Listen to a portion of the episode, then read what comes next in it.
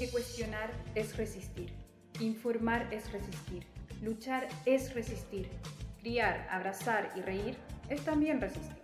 Y porque hoy en día resistir es el mayor acto de revolución, es resistir.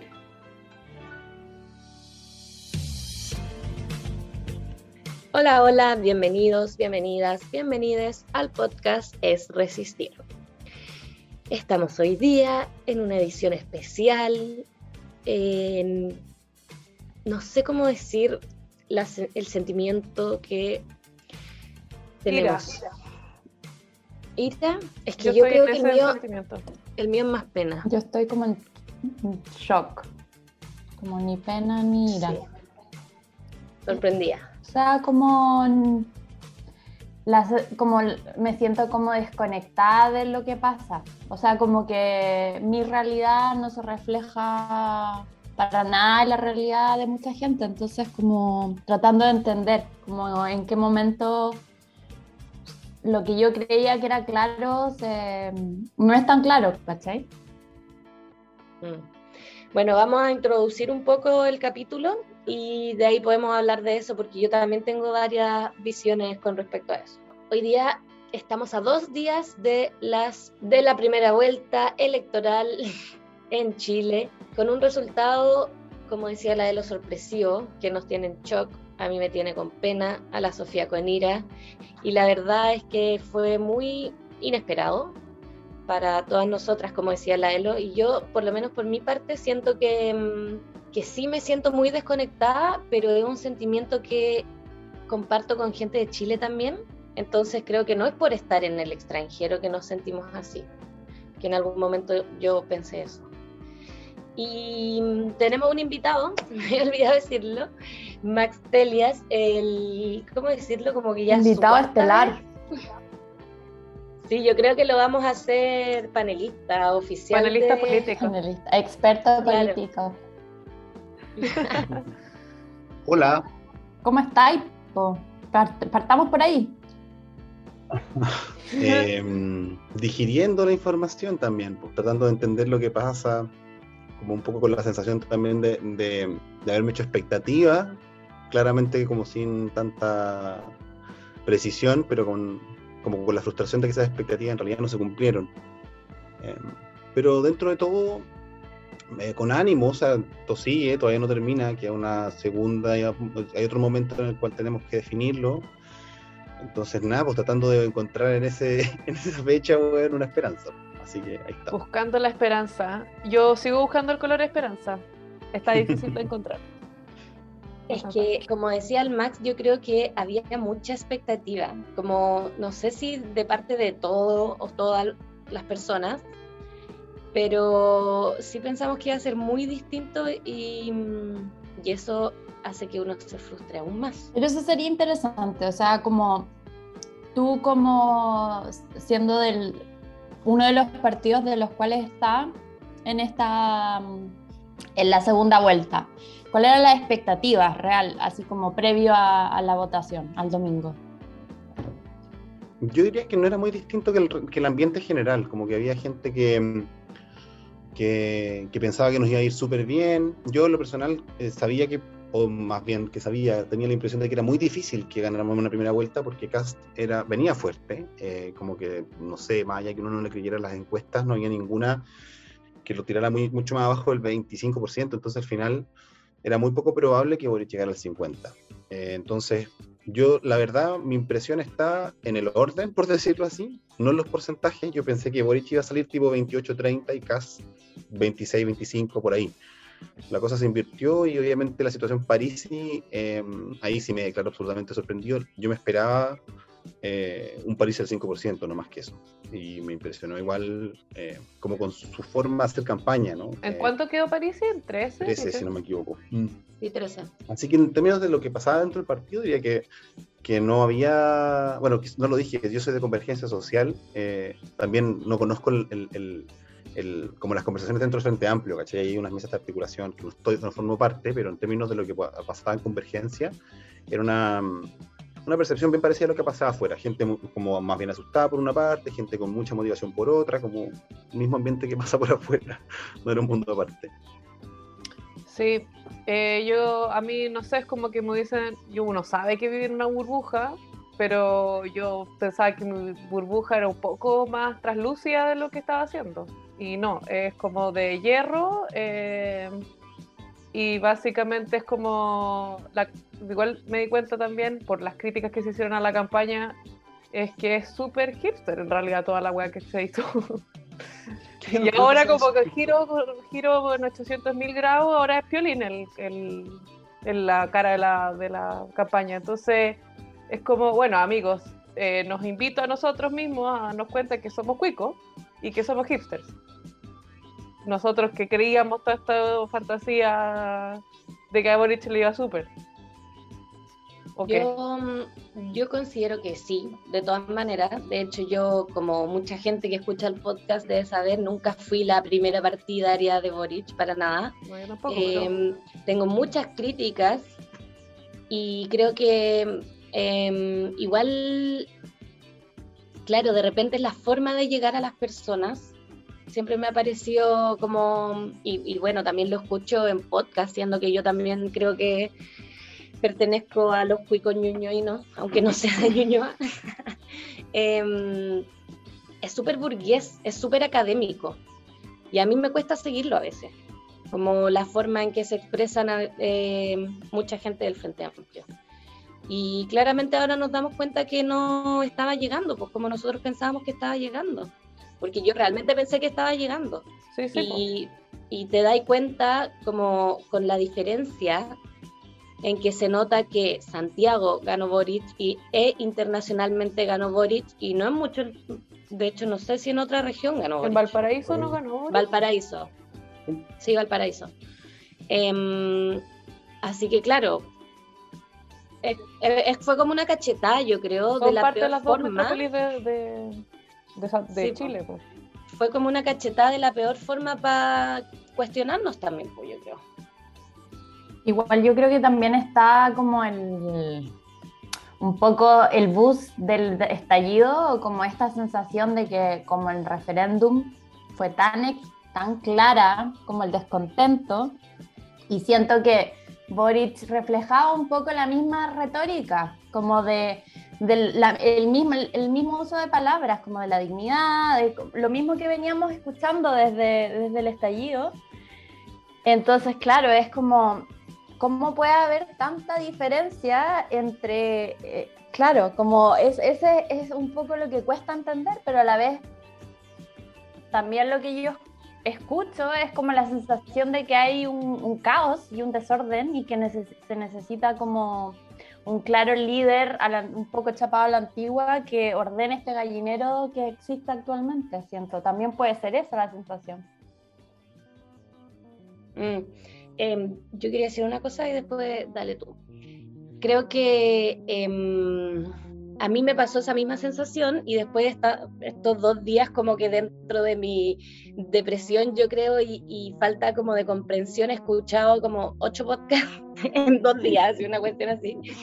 Y, y claro, el estallido demostraba que había descontento, pero haber sentido que el estallido era de izquierda porque yo, yo lo sentí así al menos, desde mi parte, no sé si todo es, eh, fue una mala lectura, fue una mala lectura y, efectivamente el estallido demostró un descontento junto a mucha gente, el apruebo fue gigante, pero las formas en que la gente quiere darle respuesta a esas críticas pueden ser muy distintas. ¿Cachai? Entonces, claro, qué sé yo, la gente quiere una nueva FP, pero en verdad en las encuestas, que también lo escuché en un podcast hoy día, em, el 70% de Chile quiere una AFP mixta, ¿cachai? Y Boric no da esa respuesta, que yo estoy de acuerdo en que no sea mixta, pero en el fondo como que asumimos que el estallido era de izquierda y entregamos estas respuestas, porque son las que nosotros eh, pensamos, y yo aquí me sumo como a una gran masa de izquierda, porque en realidad no milito ni nada de eso. Y, y nada, pues el estallido era apartidista y a como indiferente de qué lado eres tuyo. No sé qué opinas tú. muchas cosas. Yo creo como que en primer lugar yo tengo una visión distinta respecto a la cuestión de clases. Creo que es como la primera intuición que uno puede tener. Pero mm, digamos que Boric ganó en región metropolitana en todas las comunas, menos en las comunas eh, de rechazo. En Valparaíso ganó casi en todas las comunas también. Digamos que los centros urbanos grandes, como con influencia voy a decirlo así, como influencia como del mundo universitario cultural, por decirlo de alguna manera, gana Boric. Entonces yo, no sé, lo que pienso, más que una cuestión como de clase, que evidentemente es una cuestión de clase por cómo está estructurada la educación en Chile, pero, pero para mí eso es una consecuencia de otro problema que tiene que ver como con una cultura política. Y yo creo que lo que pasó es que desde el Frente Amplio, eh, particularmente hablo del Frente Amplio porque creo que el Partido Comunista tiene otras estructuras de participación, pero del Frente Amplio acordarse cómo nace. Son puros movimientos que surgen a partir de la cultura universitaria, que generan, eh, obviamente eso es de clase, pero también se mezcla con una participación, un tipo de participación política muy asociada a los movimientos sociales a partir del 2011, que claro, eh, ahí aparecen los movimientos también medioambientales que no vienen del universitario, pero como que se va juntando toda una estructura y una cultura política de movilización social, que creo que da cuerpo a una forma de hacer política, y que no pasa en el mundo no urbano como universitario, ¿cachai? Entonces, como que yo creo que tiene que ver más bien con un cambio de cultura política, si tuviese que decirlo así muy general, más que con una hueá de clase, porque si no, no me explico por qué ganan Maipú, por qué ganan y eso que votó menos gente, ¿cachai? ¿Por qué no ganan Maipú, por qué no ganan Puente Alto, por qué no ganan Recoleta, por qué no ganan comunas que están tomadas, como usando las palabras de la derecha, por el narcotráfico, ¿cachai? Entonces, obviamente hay una, una estética que uno podría decir hipster, que asocia como una cuestión de clase, pero al final yo creo que lo que nos pasó es que no supimos llegar, eh, no supimos llegar, porque no es que no exista el mundo rural, no supimos llegar como, en términos de lenguaje, a personas que, está, que tienen una relación con la política que no es esa, ¿cachai? que no vienen los movimientos sociales, que tienen otras necesidades. Sí, yo igual me refería un poco a cuicos como gente que tiene la posibilidad de ir a la universidad. Pero no me refiero a eso, ¿eh? como que me refiero a la gente que está socializada por eso. Claro, o sea, yo creo que el, el claro límite acá fue lo rural-urbano, donde Cast en lo rural arrasó y Boric en general los sectores urbanos, excepto en el norte, que eso es súper interesante porque eso es como, yo creo que está súper vinculado a, a, como la crisis migratoria, si se puede decir de alguna forma, si es una crisis o no, pero claro, como está clara esa brecha y encuentro súper interesante porque yo no sé, tú, eh, Max, podéis cachar mucho más, pero yo creo que, por lo menos desde mi memoria, desde que yo voto, no había una, una tan, tan definida esa, esa, línea entre eh, urbano y rural como ahora y que mm. se repite en muchos países también, como en Estados Unidos se da un montón. Que es, como que me gustaría saber así, como, porque yo creo que es clave el mensaje tiene que ser un mensaje que resuene en la realidad que ellos tienen, como para que genere movimiento en ellos y ganas de votar por Boris. ¿Cómo? Es difícil. ¿Cómo? ¿Cachai? Yo creo que estamos todos preocupándonos en eso. Sí. Igual es distinto y quiero hacer el comentario porque hoy día leí una columna, creo que era de Matamala, que hacía esa comparación del mundo rural, urbano respecto al Brexit, respecto a lo que pasó con Trump. Y no es lo mismo, porque desde mi punto de vista, ¿no? Porque aquí, digamos, en Europa y en Estados Unidos se habla mucho desde los estudios de las derechas de que hay una división muy clara en términos de quienes, digamos, votan por ese tipo de cosas más nacionalistas, como eh, de las personas que estuviesen, por, se les llama acá como perdedores de la globalización. Y los, los ganadores de la globalización serían aquellas personas que viven en los centros urbanos, que disfrutan en términos como eh, muy fome, pero como que tienen acceso al consumo, tienen acceso como a la experiencia cosmopolita, ¿cachai? Em, y la verdad es que en Chile no, no es, es, el contenido, ¿cachai? Porque de hecho la gente que disfruta del mundo del no sé, mundo financiero es la gente que, que votó en masa por cast, ¿cachai? Entonces, si bien la división podría hacerse parecida, es más el fenómeno como ciudad rural más que el contenido, ¿cachai? Como el tipo de votante, sí. Mm. Es difícil pero claro, hay que, hay que pensar, claro, en realidad hay que, hay que problematizarse la forma de hacer política y, haciéndose esa pregunta además surgen muchos caminos como para resolver el problema. Entonces también es un momento súper complejo eh, en el cual todas las decisiones que tomé en términos muy, muy tácticos de campaña te van a tener costo. Entonces, ¿qué, costo, ¿qué tipo de costo estás dispuesto a sacrificar? Es una pregunta importante. Porque, bueno, vamos a ir comenzando. Eso pensaba yo porque hoy día a, a Pito, como justo de esto mismo, estaba hablando con mi familia, porque mi papá muy eh, concertacionista, partido socialista, pero igual, y mi mamá tampoco votó Boric, no nos quiso decir por qué ni a votar, pero no votó Boric. Entonces, em, claro, mi papá todo el rato decía que hay que ir a comprarse como a la gente más centro, centro derecha, los políticos y todo eso. Yo creo que sí, de todas maneras. De hecho, si yo fuera Boric en este momento, estaría llamando a la Bachelet, estaría llamando, no sé, como dentro de la otra cosa. Pero eso también es peligroso porque vaya a perder a una masa grande, que son los que no fueron a votar, porque no les parece que Boric sea eh, como algo que los representa, pero los que probablemente no quieren, pero por ninguna parte del mundo, que salga CAF. ¿Cachai? Entonces, como yo también, justo cuando mis papás me decían esto, tenía una amiga diciendo, oye, es que mis amigos anarcos parece que están como empezando como a decidir ir a votar, ¿cachai? Porque ya se están dando cuenta que efectivamente si no vaya a votar vaya a tener un gobierno nazi, ¿cachai? Entonces, yo pensaba mientras leía estos dos mensajes como, tenemos que ganarnos este lado que es extremo, ¿cachai? De los anarcos que nunca han votado y que probablemente Boric puedan sentir un poco más de representación porque también odian a Kass, más que quizá ir a votar por Boric sería ir a votar como anti-Kass. Y a lo más centro, ¿cachai? Quizás los votantes de París, y quizás los votantes, qué sé yo, bueno, de la Proboste que ella ya dijo hoy día, podríamos hablar de eso también, dando un discurso diciendo que ella va a votar por Boric y que llama a toda la gente que vota por ella a votar por Boric pero igual la ADC no es muy confiable que digamos. O sea, yo no creo que todos los votos en la Proboste quizás sí vayan a Boric. ¿Cachai? Entonces, como que tenéis que estar jugando a dos bandos muy difíciles y cada decisión que ganáis para un lado la perdís para un otro, yo siento. Eso, esa es mi impresión. No sé, hay que ser muy estratégico y muy cuidadoso con cómo se van a plantear esas cosas. Es que yo cacho que es porque la gente de izquierda, como uno, digamos, somos todos muy quisquillosos.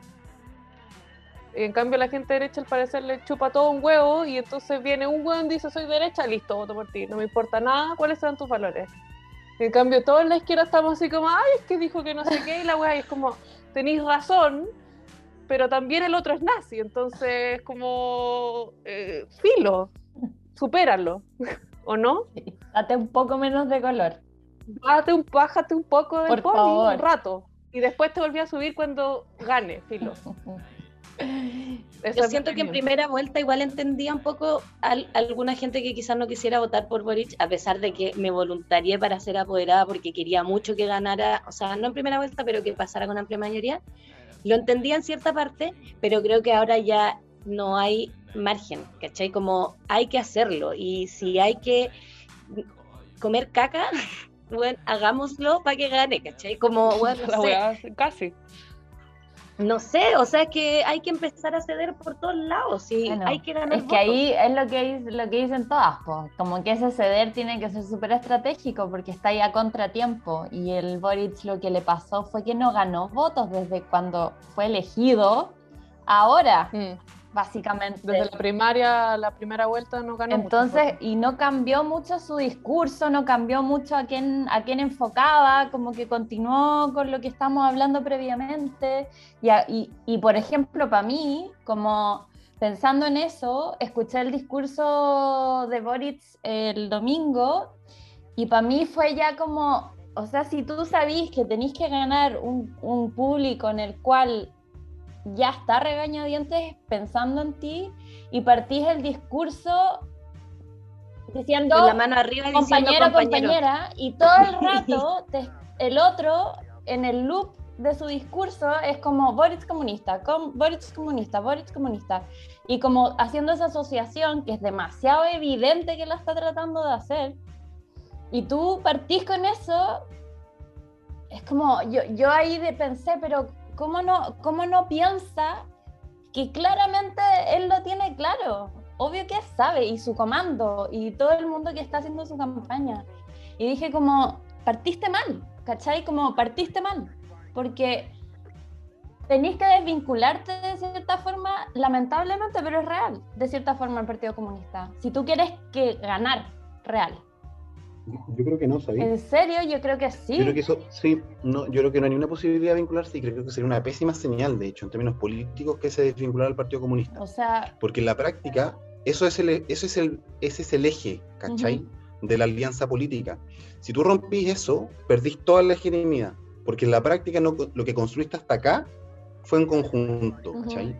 Y si no respetáis esa alianza, para mí sería una pésima señal en términos de lo que se... lo- o sea, sería volver a prácticas en las cuales no estoy de acuerdo en la forma de hacer política y probablemente la mayoría de las personas que formamos parte de ese espacio, al menos nos sentiríamos muy incómodos, ¿cachai?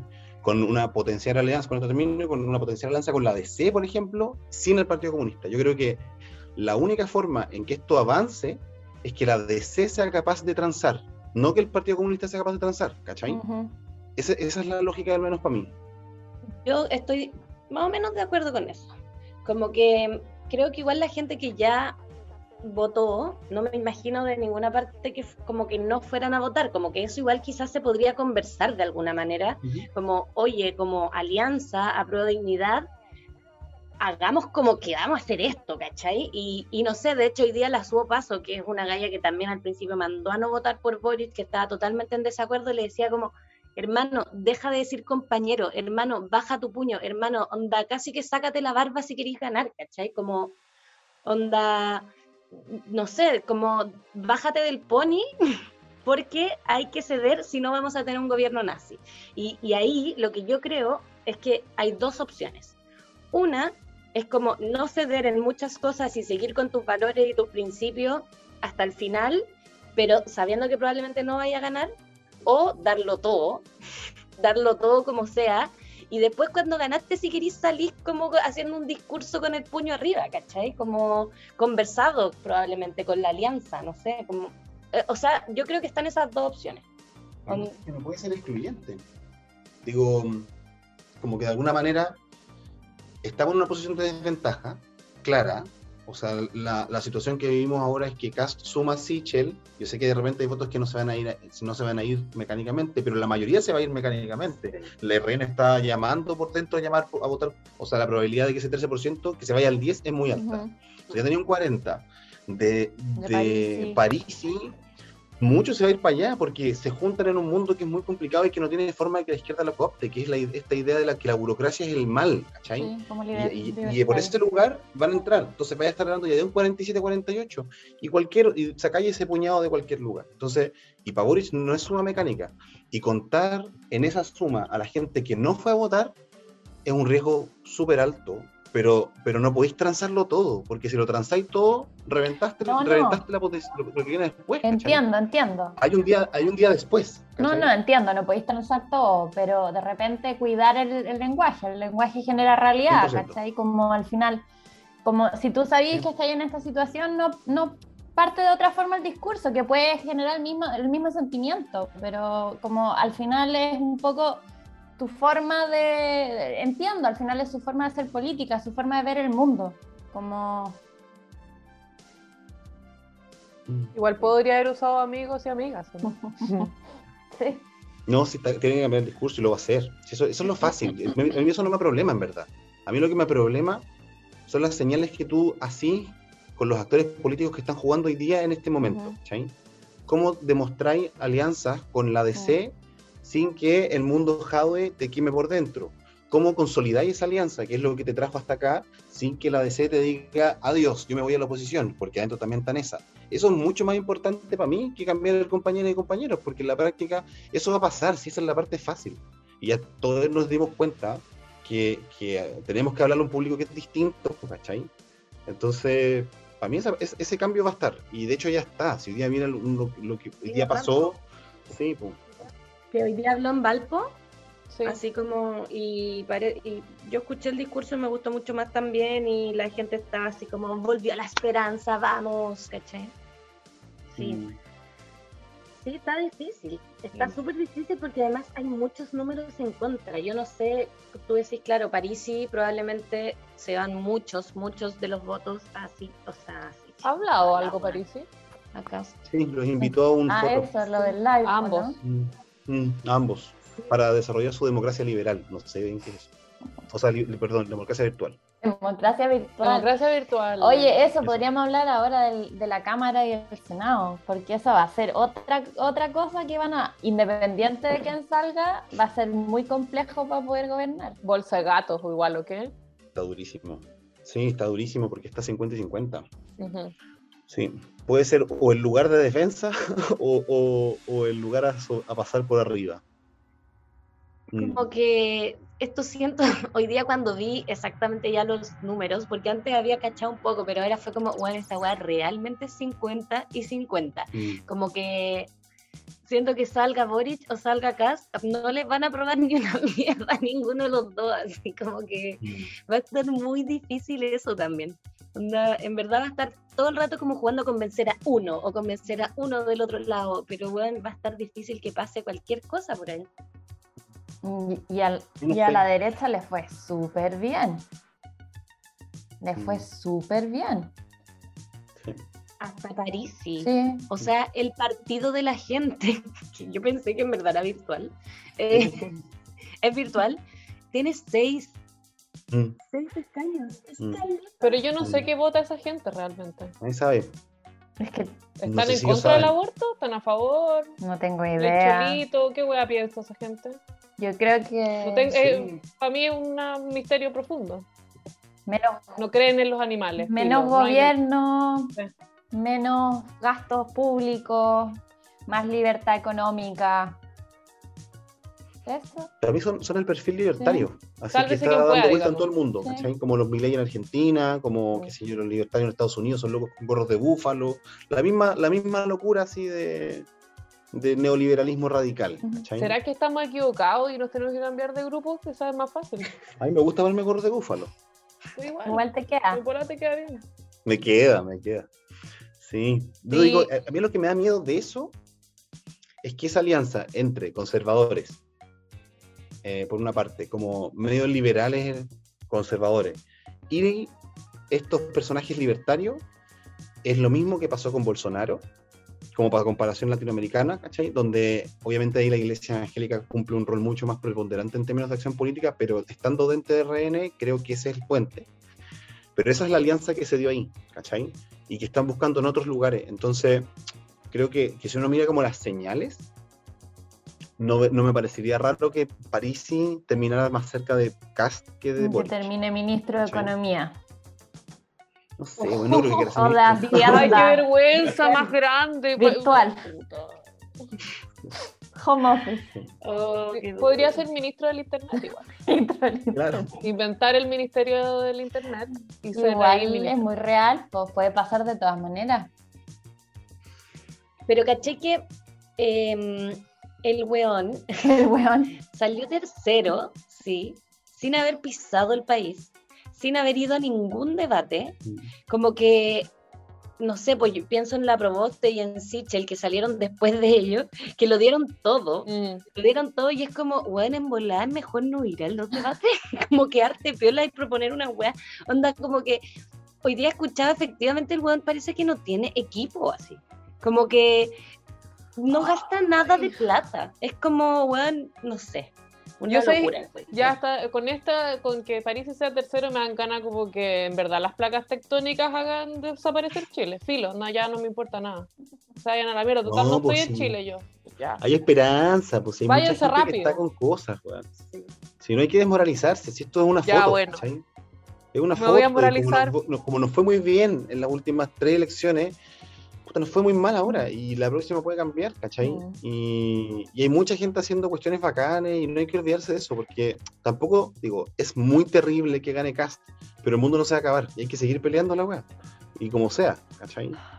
¿Y, qué, Entonces, y, sí. cómo proyectáis la convención?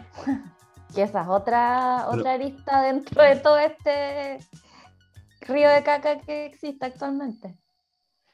Es un Sí. poliedro de caca.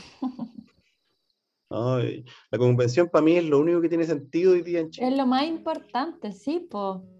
Pero, pero igual se ve peligrar también. Sí, po, y como cuando pensaba antes de, de cuáles son los costos de las decisiones políticas que podáis hacer, para mí ese es el costo más grande, ¿cachai? Como estáis dispuestos a, no sé, a hacer movidas políticas que puedan, qué sé yo, alejarte de la posibilidad de ganar, tipo radicalizar tu discurso, que podría ser una opción, ¿cachai? Como, ok, llegamos al 25%, consolidemos lo que tenemos, que es lo que pasa en muchas elecciones cuando no está el fascismo al otro lado, digamos. Pero es como consolidemos este 25%, que es un buen resultado, y formemos esto para adelante, ¿cachai? Eh, y seguro que hay voces que piensan eso, y seguro que hay voces que por la izquierda piensan eso, ¿cachai? En el sentido de que no quieren participar de esto porque están consolidando un movimiento por fuera. Pero para mí el problema de ese argumento es claro, que dejáis a la convención como a la deriva de un weón que la quiere destruir. Sí, pues. Y que tiene los medios para hacerlo, además, estando en el gobierno. Y teniendo la mitad de la Cámara y Senado. Mm. Tal cual. Entonces. ¿Cuánto, ¿Pero qué necesitáis? ¿Como dos tercios del Congreso para deshabilitar la convención? ¿Algo así? Es que no la deshabilitáis, porque ¿para qué te lleváis ese, ese monstruo? Como que lo mejor que podía hacer es cortarle todo lo que te pidan todo, no le dais nada más, los Darle apretáis todo para el que- aire. Claro, le- los apretáis para que resuelvan ya todo lo que tengan que resolver y lo que salga después lo deslegitimáis y, rechazan el plebiscito nomás, pues, y, y todos los recursos públicos para eso. Y se puede. No los dejáis Claro, el alargarse presupuesto del gobierno. Obviamente no, no, no queréis ser el que la mata, po. Pero O sea, no le cast, agua y sí, comida. po. No, yo creo que no, porque igual el CAS en- entiende que si entiende políticamente que eso es un suicidio, como tiene que legitimizar su gobierno y si hiciera eso ahí sí que sería un dictador básicamente, ¿cachai? Entonces no puede. Pero que así le quitáis el aire, no le dais comida y no le dais agua. Entonces se va a morir solito. Eh, bueno, no sé si esperanzaste mucho con eso que acabas de decir, Max, pues, weón. Me mandaste a la mierda. Pero no lo habéis visto, me impresiona. No, yo estoy tratando como de alienarme en algo que no sé qué es y, y, y ya. Yo, te, yo tengo pregunta eh, de los 71.000 personas que estamos habilitadas en el extranjero para votar, igual somos algo, valemos. Y gana, ganó demasiado, mucho más Boric a- acá afuera que adentro de Chile. Sí. O sea, eh, ¿ha- ¿hay algún hay algún como análisis que ha hecho el, el comando pa- sobre eso? Es que es muy, muy marginal, es muy marginal, Sofía, porque estábamos buscando datos ahora y lo último que encontré en la página del CERVEL es que votamos para esta elección 34.000 personas, ¿cachai? Eh, La yo mitad. creo que eso es- claro, de las cuales 18.000 son Boric, ¿cachai? A- Aprox. Eh, entonces, sí, obviamente genera un clima ambiente que yo creo que siempre es valorado, como obviamente cuando se empiezan a cerrar las mesas, como que te da un clima, eh, pero desde el punto de vista como, como por bolsones de voto, esto es un, es un espacio ganado. La gente que no ha votado hasta ahora, no sé si se suma a votar, ¿cachai? A mí eso me pasa también como con el mundo en Chile, pero no creo que en el, en el extranjero seamos, seamos relevantes, a menos que cambien las leyes, ¿cachai? Y que permitan votar a la gente que es chilena de segunda generación y que tiene vínculos con el territorio y ahí la cosa pasa a ser muchísimo más importante y, todas las leyes que ha rechazado la derecha de construir un distrito internacional y todas esas cosas, obviamente eso aumentaría la participación, pero en las condiciones marginales que hay que querer mucho participar para participar, somos poquitos, Tienes que viajar más encima. claro. Si no vivía en capital, o sea, para los que no saben, Mm, si no vivía en la capital o en una ciudad muy grande de un país Mm. extranjero, tenéis que viajar y a veces te toca viajar cada letra. Yo Nosotros encuentro que la gente que en no, Berlín. lo que nos pudieron votar para la primera vuelta porque estaban lejos, yo creo que tienen que viajar. Es mi teoría. Más de que saber Igual el a- ticket. Un día en la nosotros capital vimos- simpático, súper choro. Nosotros vimos en, en Berlín, en, el- en la embajada, que un tipo llegó y llegó ocho minutos tarde, con maleta corriendo, pobre cabro, y, y no, ya habían cerrado todas las mesas y estaban, a- a- estaban contando, ya empezando a contar. Mm, Que, bueno, eso ni lo hemos hablado. En Chile quedó la zorra con ese tema también. Como de, de que empezaron a cerrar los locales y había gente afuera que quería votar y no los dejaron entrar. De que cerraron mesas, esper- gente esperando todavía para poder votar. mm. Eso, eso yo hubiese demandado. No sé, no, yo no me quedé pegado en esas noticias, pero las escuché y lo encontré terrible. Como que No, si no te dejan votar y estás en la fila, supone que eso es ilegal, entiendo yo. Es ilegal. Entonces como que no, no entiendo por qué no explotó en ese momento. Yo como alguien También no entiendo por qué no explotó. Yo creo que no explotó porque la gente quedó plop con, la, con los resultados. Pero igual debería haberse, debería seguirse, porque hay gente que quedó fuera de votar porque no los dejaron, no los dejaron entrar. Heavy. Heavy, heavy. Sí, una de las cosas también que escuché de Chile, al final igual uno acá se, no sé, nosotros tenemos la distorsión forzada, weón, de que nos vamos enterando como por redes y cosas así. Es que también a nivel territorial, la gente, los republicanos se súper organizaron y tenían en prácticamente todas las comunas que les interesaban apoderados por mesa, ¿cachai? Con financiamiento y obviamente hay intereses y hay lucas.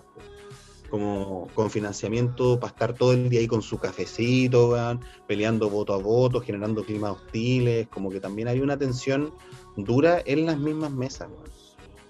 Eh, cuestiones que nosotros hemos imposible hacer. tengo esperanza en ese tema porque mm, por lo menos, no sé, tú quizás sabes más porque estáis desde dentro y todo, pero mm, se está metiendo mucha gente a, a participar. Ah, Yo tengo amigas que me han dicho como, bueno, caché esto de los apoderados, voy a ser apoderada, ya me inscribí, ¿cachai? Como una amiga que está en el comando en Curacaví me dijo, antes de ayer éramos 20, ahora somos 120. Mm, Como en dos días la gente se está empezando como a movilizar porque ya nos cagamos de miedo, obvio. Y, y ojalá podamos tener apoderados en todas las mesas también y lo mismo y peleándole todo, como, como que eso no sea un freno, ¿cachai? Que lo fue en la primera vuelta, porque fue efectivamente, los buenos estaban terriblemente organizados y a mí por lo menos, no sé, mi familia que vota en Las Condes, en Ñuñoa, en esos lugares del rechazo, Ñuñoa no tanto, pero em, mi hijo estaba lleno de buenos de casa, mm, ¿cachai? Y sin ni una vergüenza, a mí me haría vergüenza, sin ni una vergüenza y casi que si pudieran estar empapelados en Mm. casa lo hubieran hecho, pero no se podía, pero igual. Como, Pero yo creo que ahora eso hay que, eso sí o sí es como check número uno, bueno, apoderados en todas partes, listo, Mm. onda, tenemos esa gente que vaya. mm. Mi vieja estuvo apoderada en Peñarolén y... ¿De eh, pero apoderada por- o de vocal? de apoderada. Ah, de la llana Pero-. De la Yasna, sí. Pero, pero me dijo que tenía la apoderada del, del- Partido Republicano. Sí, sí, del partido. Y me, y me dijo que igual era, era buena onda, pero No hay Pero que gente, no, tenía- hay, no hay que deshumanizar a esa gente, si igual son personas. obvio, po, obvio. Pero que hablaban del, que hablaban del voto del extranjero porque mi mamá le contaba que yo votaba afuera y no sé qué. Y, me, y ella estaba en desacuerdo. Que la gente que no vive en Chile, ¿por qué, por qué vota si no vive en Chile? Mm, Bueno, a mí me llegó un comentario por Instagram. Obviamente que esa persona no va a estar escuchando esto, pero que era como, oye, pero si tú te fuiste de Chile hace tanto tiempo, estáis viviendo en un país capitalista, ¿cómo podéis ser tan cara raja de votar comunismo? ¿Cachai? Porque y yo Mucha como incoherencia en eso. número uno, no estoy votando comunismo. Onda, Boric no es comunista, así que ya, onda, sal de ahí. Y número dos, eh, nosotros vemos, independiente de que sea un Estado capitalista o no, lo que significa que exista un Estado garante. Un Estado garante de salud pública, de educación pública, de beneficios, de weas que en Chile estamos a años luz. Y claro, no es exactamente el modelo que queremos replicar o que quizás yo quisiera replicar en Chile, pero un Estado subsidiario como el que tenemos en Chile realmente no ayuda, ¿cachai? Por lo menos esa es mi visión, no sé. mm. No, no tiene sentido. O sea, aparte que quién está proponiendo el comunismo, porque está bien, el Partido Comunista tiene un horizonte, tiene una perspectiva política, pero todos los partidos tienen utopías, pues, weón. Pero el Partido Comunista no está así proponiendo la estatización de las empresas privadas, está en otro momento, ¿cachai? Entonces sea, también es como la caricatura, pues, weón. El problema de. Boric no es el manifiesto comunista, ¿cachai? Como, bueno, Nos, nos gusta, sí, nos gusta el manifiesto comunista, pero bueno, eso vendrá en el futuro y lo conversaremos cuando tengamos que comportarlo. Pero ahora nadie está, nadie está proponiendo eso, entonces bueno, vámonos con calma. Pero ese, pero ese es el discurso, po, Sí. todo el rato. Yo todos los debates, todo lo que he visto de los políticos haciendo el análisis, Mm. cuando habla alguien de la UDI RN, o sea, asocian, todo el rato es como la asociación de palabras, como Boric Mm. y el Partido Comunista, Boric y el Partido Comunista, y como, no sé, pues al final es lo- el discurso fácil, Mm. sin ninguna, es caricatura, Igual que lo hacen con Cast, en todo caso. Claro, pero la derecha tiene esa, tiene, tiene esa forma de como entender como la hegemonía eh, de ciertos conceptos sencillos de- de- y de cómo instalar ideas. po. La idea de Chilezuela, ¿cachai? Que todos sabemos que era una mentira, ¿cachai? Pero se instala a través de noticias, de cosas que circulan por las redes, después la gente empieza a hablar de eso y un político lo dice por aquí, otro político lo dice por allá. Lo mismo la idea del comunismo, o sea, nunca había habido como un como un ni cerca del comunismo, o sea, el momento que tú Allende era un momento como histórico y mundial distinto y el comunismo era, era como dentro de esa fuerza, la fuerza conservadora, güey. Entonces, bueno, nada, pues un poquito más de... Yo no me engancho con esas cosas, en verdad. pero no tanto. Es que también de repente quiero intentar, pero no me ha funcionado nunca Mm, Generar un entender. diálogo, ¿no? Claro, como generar un diálogo, un diálogo que me haga entender, ¿cachai? Tampoco así como tratando de convencer, pero sí como, ¿por qué estás diciendo esta mentira? ¿Cachai? Como, ¿qué, Mm. qué pasa por tu cabeza? Y de hecho fui muy pesada porque le dije que encuentro que era un discurso profundamente ignorante y me dijo, o sea, es que si tú me estás tratando de ignorante no podemos tener esta conversación. Y yo como, es que no te decía a ti, le decía al discurso. Bueno, si tú lo dices, pero filo. Creo que la trampa, terminando. igual. Caí en la trampa. sí, Sí. la trampa. Sí, esta es la trampa mortal. Yo tengo una pero esta es la pregunta, que más me da rabia. pero no caigáis en provocaciones, po. Mm. Un poquito más de templanza, ¿o no? Te lo digo yo, que estoy llena de ira y que si me habla alguien de casa, posiblemente le vomite fuego en la cara, pero. Pero voy a- quizás me calmo, quizás me calmo. Eh, tengo otra pregunta. ¿Hay mal- eh, eh, ¿Sirve la mala publicidad Yo creo que en no. este momento? Yo Como que para no. quemarse a los bolsos y hacer, empezar a que nos funen o algo así, como con la cagada, no sé. No, ¿Ya hay no. alguna estrategia que sirva de algo? Yo creo que en la práctica lo que hay que hacer es ir a ir a hablar con la gente que podéis convencer, porque hay un montón de gente que no podéis convencer, que ya votó por Cast y si votó por Cast, no- No difícilmente la vaya a cambiar de parecer en tres semanas, ¿cachai? Mm. Eh, no, yo creo que hay que Acá, consolidarse A esas donde ya se 81 fue. personas que votan cast en Berlín, no sé dónde encontrarlas realmente. Entonces, filo. Yo tengo mi sospecha de ellos. Juntémonos un día y te muestro. Nos pillamos, nos pillamos, los ponemos Me daría mucho miedo Oye, pero con tenés que alguien que vota avisarme eso. Nosotros, nosotros de apoderado podríamos como funarle el voto, así Pero es como... que mirábamos gente. Sí, nosotros estábamos los dos de apoderado y era como, esa señora igual parece cast. Oye, ya, pero como para terminar con algo de color esperanza, Vamos, ¿qué, es, qué hacemos? ¿qué Como, hacemos? ¿cómo, cómo cada uno puede aportar? Ya, yo no estoy en un partido, no estoy en un comando. Mm. ¿Cómo alguien X, radio escucha, nosotras mismas, cómo podemos ayudar a que haya un, a que a, a captar a esa gente que hay que captar? Bueno, hay varias, varias formas. Eh, yo estoy participando, bueno, de lo de como el comando acá en Alemania y tiene cierta articulación con la gente también en Europa y como afuera. Y se están desarrollando como estrategias de financiamiento de cuestiones, porque hay que hacer mucho trabajo territorial ahora, ¿cachai?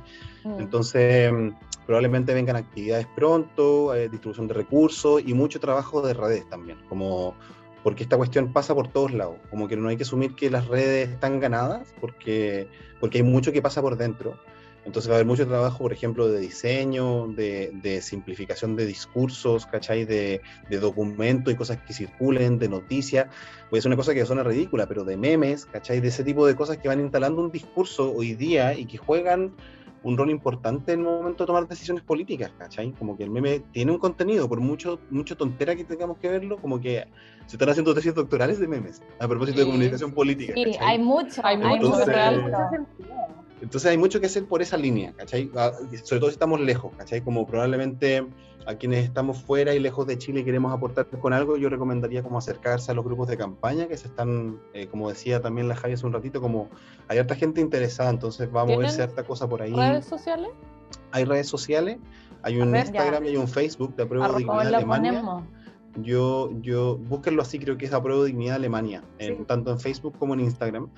Y Ah, ahí sí, sí, se, no. se publican las cosas, vamos a hacer probablemente pronto un llamado a participar, va a haber una reunión en Berlín, hay otra en Alemania, hay, hay, hay varias gente entretenida, hay gente también como influencer dentro de esa red que ha hecho también buen trabajo, ¿cachai?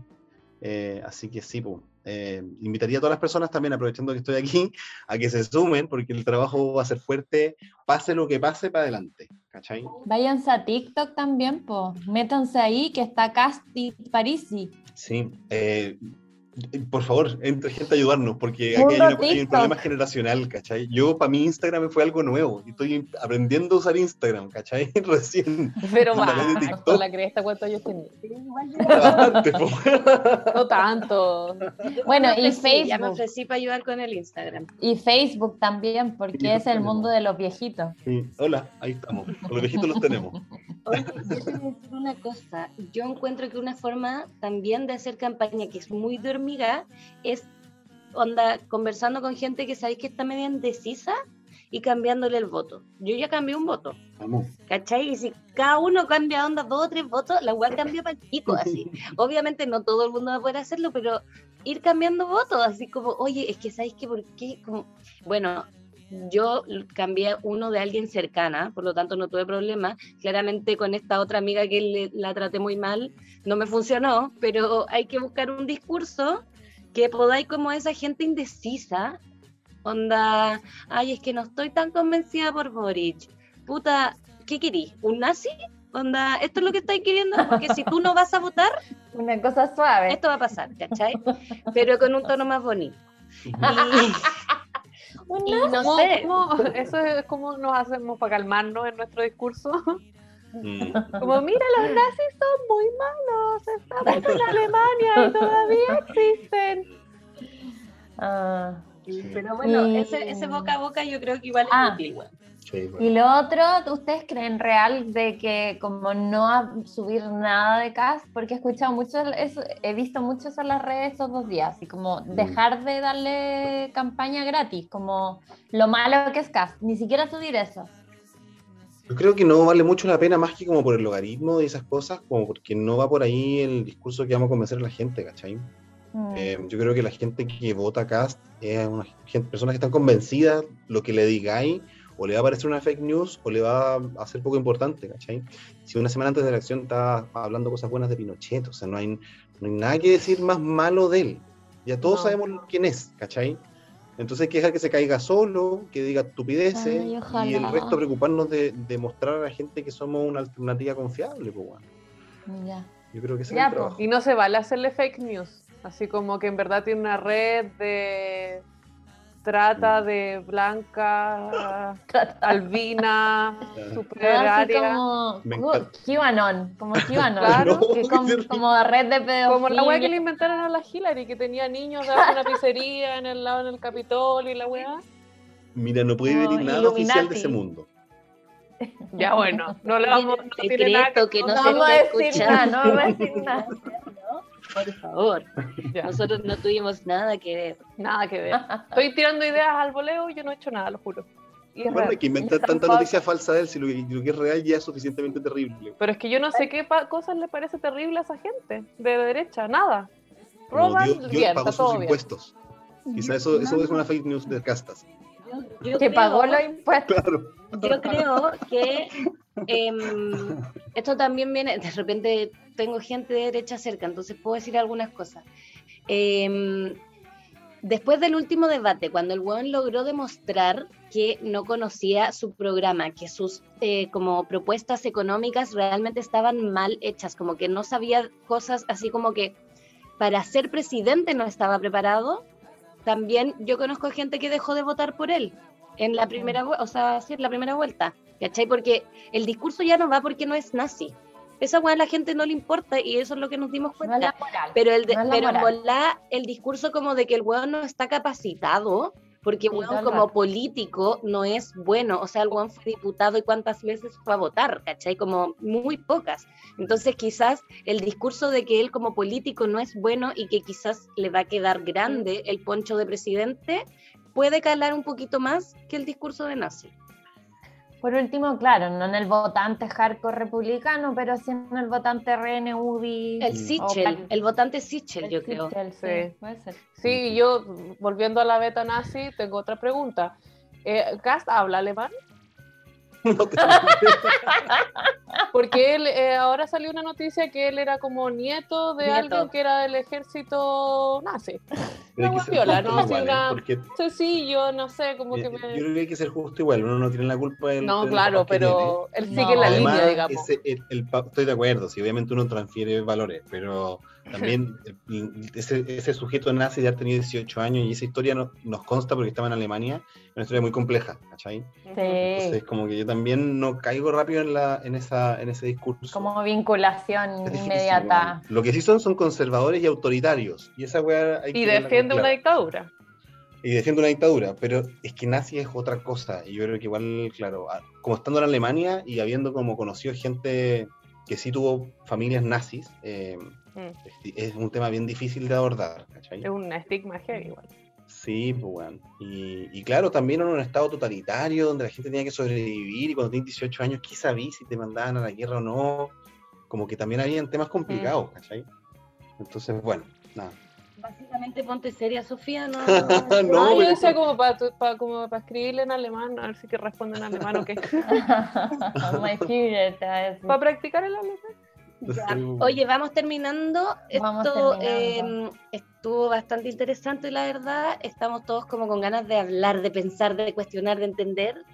Así que nada, pues muchas gracias, Max, por Sí, participar. gracias por 20 vez de venir a nuestro podcast. Gracias por invitarme cuando quieran, pues weón. Aquí estamos estudiando las derechas del mundo mundial, así que estas cosas, nada, pues no son tan Es ajenas. pan de día a día y es como lo que te, lo que te levanta.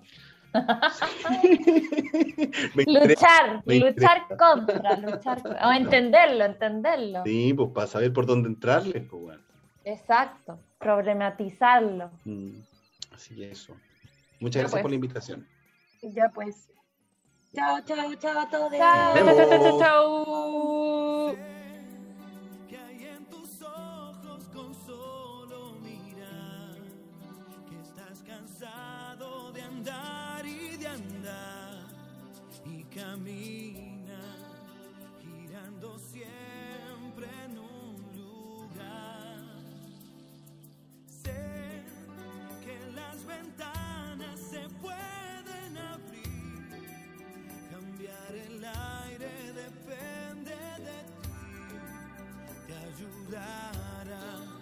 vale la pena una vez más saber que se puede, querer que se pueda, quitárselo